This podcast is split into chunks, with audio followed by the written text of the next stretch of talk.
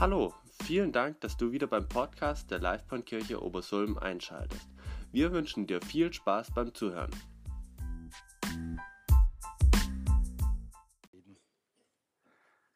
Vater im Himmel, ich danke dir, dass du für den heutigen Morgen etwas ganz Besonderes vorbereitet hast. Ich danke dir, dass du in unser Herzen reden willst, zu unseren Herzen reden willst. Wir möchten uns jetzt einfach öffnen für dein Wort, öffnen für das, was du zu uns sagen hast. Und danke, dass du mir Weisheit, dass du mir Gelingen schenkst, dass du meine, meine Mund salbst, meine Lippen salbst, Jesus, dass das herauskommt, was du willst. Amen. Wir hatten in den letzten vergangenen Wochen haben wir immer mal wieder das Thema Jesus gehabt. Jesus, was er für uns alle ist und was er uns bedeutet. Und in den letzten Wochen ist für mich so in mein Herz hineingefallen, ja, da hat Benjamin halt gesagt, am 21. ist noch ein Termin frei zu predigen. Da habe ich mir überlegt, ja, wäre das was für dich, mal eine Predigt zu uns zu halten und über was predige ich? Und da ist mir so spontan ins Herz gefallen, ja, Jesus, unser Bräutigam. Und ich finde, das ist eine ganz, ganz interessante, ein ganz interessantes Thema, mal darüber zu reden. Jesus, unser Bräutigam. Und ich möchte dazu gleich ein Bibelwort lesen. Und es steht in Matthäus 25, Vers 1 bis 3. Und es handelt sich um eine Endzeitrede, und zwar ist das Gleichnis von den zehn Jungfrauen. Dort steht geschrieben, dann wird es mit dem Reich der Himmel sein, wie mit zehn Jungfrauen, die ihre Lampen nahmen und hinausgingen dem Bräutigam entgegen. Fünf aber von ihnen waren töricht und fünf klug. Denn die Törichten nahmen ihre Lampen und kein Öl mit sich. Die Klugen aber nahmen Öl in ihren Gefäßen samt ihren Lampen. Als aber der Bräutigam auf sich warten ließ, wurden sie alle schläfrig und schliefen ein. Um Mitternacht aber entstand ein Geschrei, siehe, der Bräutigam, geht hinaus ihm entgegen. Da standen all jene Jungfrauen auf und schmückten ihre Lampen. Die Törichten aber sprachen zu den Klugen, gebt uns von eurem Öl, denn unsere Lampen erlöschen. Die Klugen aber antworteten und sagten, nein, damit es nicht auch, damit es nicht etwas für uns und euch nicht ausreiche. Geht lieber hin zu den Händlern und kauft für euch selbst. Als sie aber hingingen zu kaufen, da kam der Bräutigam und die, die bereit waren, gingen mit ihm hinein zur Hochzeit und die Türen wurde verschlossen. Später aber kommen auch die anderen übrigen Jungfrauen und sagen, Herr, öffne uns. Er aber antwortete und sprach, wahrlich, ich sage euch, ich kenne euch nicht. So wachet nun, denn ihr wisset weder den Tag noch die Stunde. Soweit Gottes Wort. Letzte Woche, da war Renate und ich, wir waren eingeladen zu einer Hochzeit, das heißt so einer kirchlichen Trauung mit Sektempfang in Eberstadt.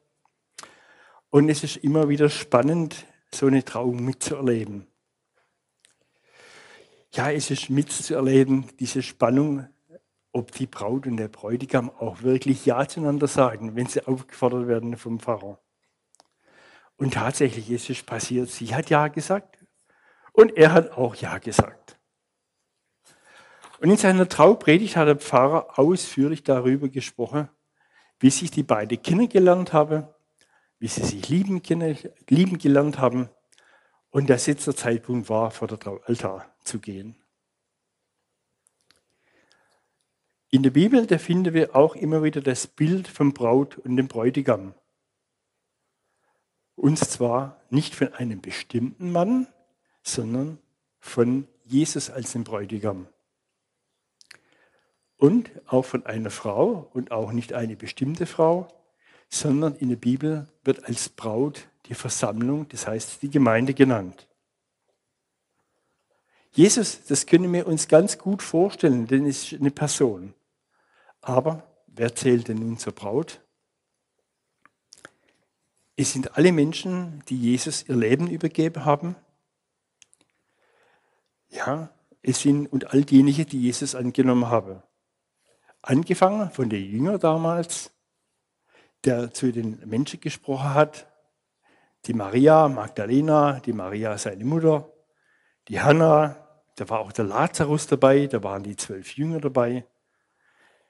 Ja, es war die erste Gemeinde dabei zu Jerusalem, als der Heilige Geist gefallen war, damals am Pfingsten. Es war die Gemeinde von Samaria, ist da dabei, die Gemeinde von Antiochia und all die Gemeinden, die auch der Paulus gegründet hat. Das sind die Epheser, das sind die Philipper, die Korinther. Alle sind sie dabei bei der Braut. Auch die Römer. Stellt euch vor, auch später die Katholiken, die Evangelischen, auch die Freikirchler, auch LifePoint und du und ich.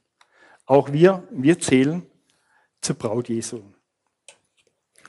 Und vielleicht auch Menschen, von denen wir es gar nicht denken, dass sie dabei sind. In der Bibel steht in der Offenbarung eine riesengroße Schar von Menschen in weißen Gewändern, die sich im Blut des Lammes gewaschen haben. Jesus kennt und liebt seine Braut, die Gemeinde, die riesengroße Schar von Menschen, aber auch ganz besonders dich und mich. In Epheser 5, Vers 27 schreibt Paulus darüber, und es ist zwar eine Bibelstelle, wo Paulus das Verhältnis zwischen Ehemann und Ehefrau beschreibt, aber er vergleicht es mit der Situation zwischen der Gemeinde und Jesus.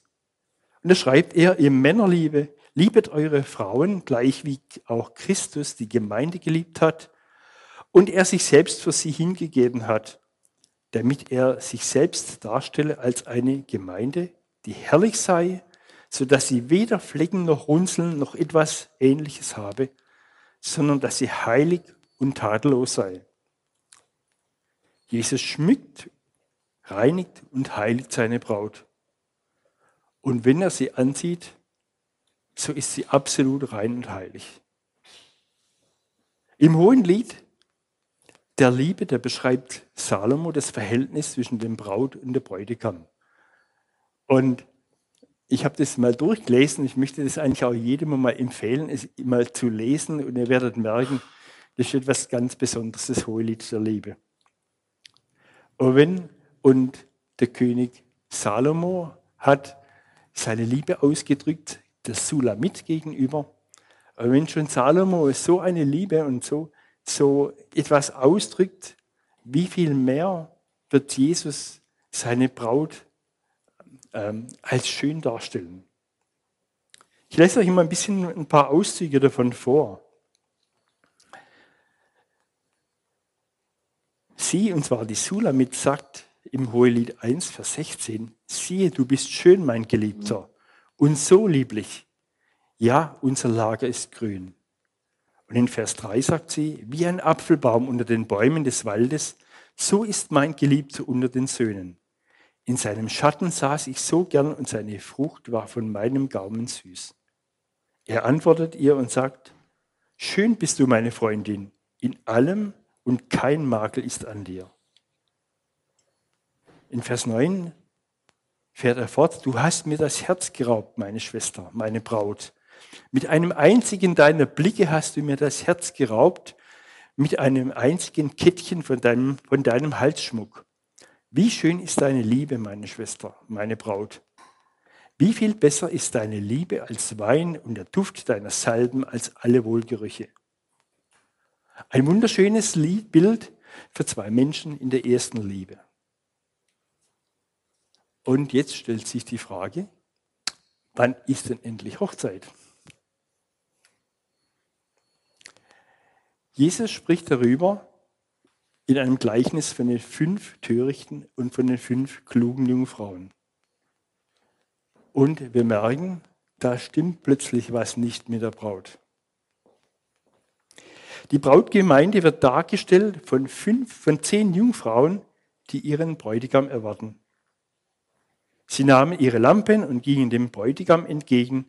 Fünf von ihnen aber waren klug und fünf waren töricht. Die Klugen nahmen zwar ihre, die Törichten nahmen zwar ihre Lampen, aber sie nahmen ein, kein Öl mit sich. Die Klugen aber nahmen Öl in ihren Gefäßen mitsamt ihren Lampen. Wer von euch war eigentlich schon mal in Israel? Weißt du eigentlich, wann es in Israel Abend oder Nacht wird? Gegen 18 Uhr. Ja, stellen wir uns Folgendes vor. Die zehn Jungfrauen haben sich schon früh am Tag aufgemacht. Sie haben sich geschmückt, haben ihre Lampen am Hauseingang bereitgestellt. Und ich habe jetzt mal zwei so Lampen mitgebracht und stelle sie einfach mal so im Hauseingang mal bereit. Ja, denn es könnte ja dunkel werden, wenn sie dem Bräutigam entgegenkommen. Der Tag, der verlief ganz lustig und dann wurde es Abend und die Sonne ging unter. Schließlich gegen 22 Uhr, da wurde sie müde. Ja, sie legten sich hin und sind eingeschlafen. Und gegen Mitternacht, da war das Geschrei groß. Der Bräutigam kommt, der Bräutigam kommt. Geht aus ihm entgegen. Alle erwachten und rannten zur Türe. Dabei bemerkten die einen, ja, wir haben zwar unsere Lampen, ja, dabei. Das ist zum Beispiel diese da hier. Aber wenn ihr reinschaut, die ist ziemlich niedergebrannt, die geht nicht mehr an. Und die anderen nahmen ihre Lampen. Vielleicht haben sie, sie haben extra noch Öl mitgenommen, haben es angezündet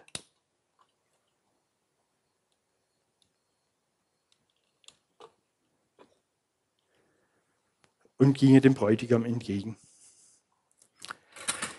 Diejenigen, die jetzt kein Öl dabei hatten, die wussten natürlich, es ist jetzt dunkel. Wenn wir jetzt rausgehen, dann nützt es uns eigentlich gar nichts. Und sie sagten zu den anderen, gebt uns doch von eurem Öl ab.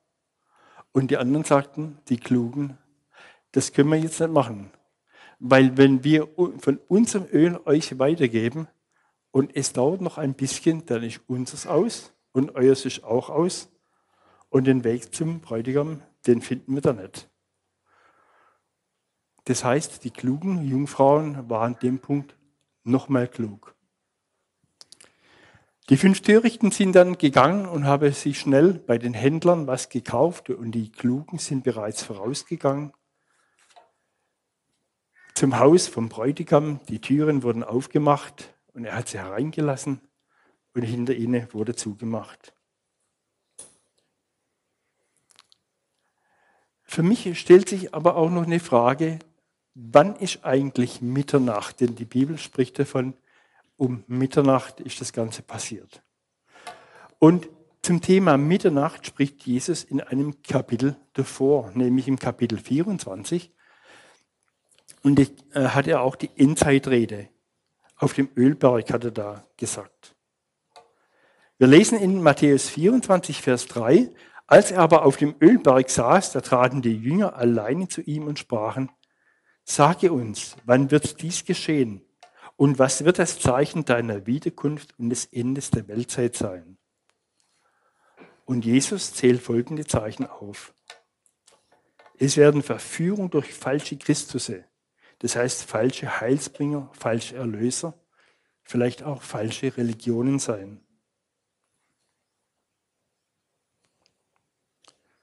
Es wird Krieg und Kriegsgeschrei sein, aber das wird nicht das Ende sein, sondern es ist einfach ein Punkt auf dem Weg. Ein Heidenvolk wird sich gegen das andere erheben. Hungersnöte, Seuchen, Erdbeben, alles das wird da sein. Es wird Drangsal kommen also Verfolgung. Die Gesetzlosigkeit wird überhand nehmen und die Liebe wird in vielen erkalten. Und das Ganze, das Evangelium wird auf der ganzen Welt verkündigt werden. Wenn wir heute mit offenen Augen durch die Welt gehen, dann merken wir, dass wir eigentlich mitten in all diesen Themen sind. Wir haben bei uns die Ausbreitung des Islam, und es ist in Deutschland äh, ist es fast schon Mode geworden, äh, den, den Islam hoffähig zu machen. Und man traut sich als Christ manchmal schon gar nicht mehr, seinen Standpunkt darzulegen. Wir haben Kriegstreiberei in der Ukraine, im Iran, Wir haben Themen, Kriegsthemen in Syrien, in Afrika, in Jemen und in Afghanistan. Also es ist nicht weit hergeholt, wenn es heißt Krieg und Kriegsgeschrei. Wir stehen da mittendrin. Es betrifft uns zwar hier in Deutschland nur ganz am Rande, nur dadurch, dass wir es in den Nachrichten hören, aber wir hören Krieg und Kriegsgeschrei. Mit der Gründung von Israel haben sich sehr viele Prophetien über das Kommen des Herrn erfüllt und wir sind definitiv sehr nahe am Kommen des Herrn. Und in Matthäus 24, Vers 27, da steht, denn wie der Blitz vom Osten ausfährt bis zum Westen scheint, so wird die Wiederkunft des Menschensohnes sein. Und dieses Kommen des Herrn in einem Augenblick, das weist auf die Entrückung hin. Im Gleichnis von den zehn Jungfrauen, da kam der Bräutigam plötzlich und es war keine Zeit mehr Öl zu kaufen. Und es steht, während sie aber hingingen, um zu kaufen, da kam der Bräutigam und die, die bereit waren, gingen mit ihm hinein zur Hochzeit und die Türe wurde verschlossen. Danach kommen auch die übrigen Jungfrauen und sagen, Herr, tu uns auf. Er aber antwortete und sprach, ich kenne euch nicht. Darum wacht, denn ihr wisset weder Tag noch die Stunde, in welcher der Sohn des Menschen kommen wird.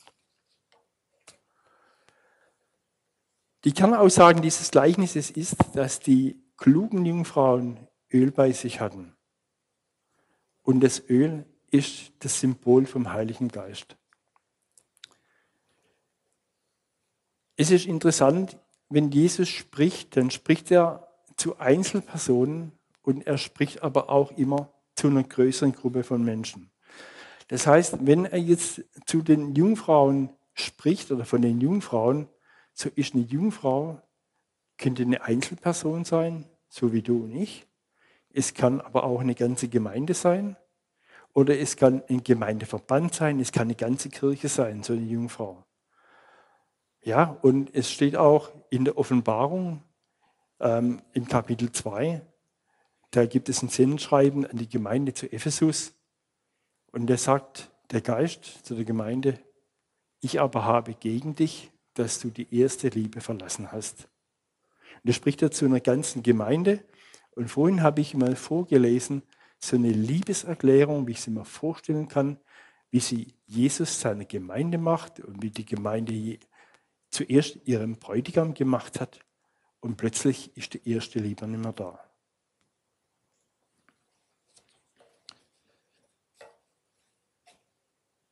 Ich denke, es ist ganz wichtig, dass wir unsere Vorratsgefäße dabei haben. Und unsere Vorratsgefäße, das ist auch das Wort Gottes. Ich habe schon ganz viele gesagt, dass plötzlich Verfolgung gekommen ist und sie plötzlich auch keine Bibel mehr haben durften. Und es ist wichtig, dass wir Wort Gottes in uns aufnehmen, dass wir Wort Gottes hören, dass wir Wort Gottes lesen, damit wir, damit wir das in uns gespeichert haben, damit wir immer wieder dran denken, was sagt das Wort, was sagt das Wort Gottes.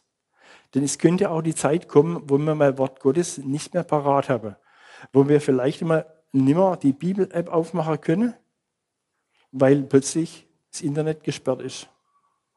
Das ist, heute ist es ganz normal. Heute nimmt man sein Smartphone und hat, und hat die Bibel-App dabei und liest in, im Smartphone seine Bibel. Andere dürfen auch keine Bibel mehr haben. Aber es ist wichtig, das Wort Gottes in sich zu haben. Und es ist auch wichtig, den Heiligen Geist in sich zu haben. Und es ist ähnlich wie hier mit den Lampen. Die Lampe brennt und je länger sie brennt, umso weniger wird der Vorrat. Und irgendwann geht auch dieser Vorrat zur Neige. Und so ist es auch mit dem Heiligen Geist. Alle, die sich bekehrt haben, haben den Heiligen Geist bekommen. Aber es ist wichtig, auch immer wieder neu nachgefüllt zu bekommen mit dem Öl des Heiligen Geistes, dass er uns immer wieder neu erfüllt, immer wieder Neues gibt, damit einfach der Ölstand bleibt und das nicht äh, zurückgeht und auch nicht zu Ende geht. Und das ist mein Anliegen heute für uns als Gemeinde, dass wir uns immer wieder fühlen lassen und dass wir auch als Gemeinde das Wirken des Heiligen Geistes, dass wir das wirklich für uns in Anspruch nehmen, es für wichtig nehmen uns danach ausstrecken, danach sehen, Heiliger Geist, wirke du in unsere Gemeinde, denn du hast viel für unsere Gemeinde vorgesehen. Und das ist mein großer Wunsch. Ja, es ist auch wichtig, dass wir die, und es heißt auch, lasst das Wort reichlich in eurer Mitte sein. Und es ist wichtig, dass wir auch die Versammlungen nicht versäumen. Das heißt, dass wir eigentlich auch regelmäßig zum Gottesdienst kommen, dass wir regelmäßig Wort Gottes hören und einfach Gemeinschaft miteinander haben.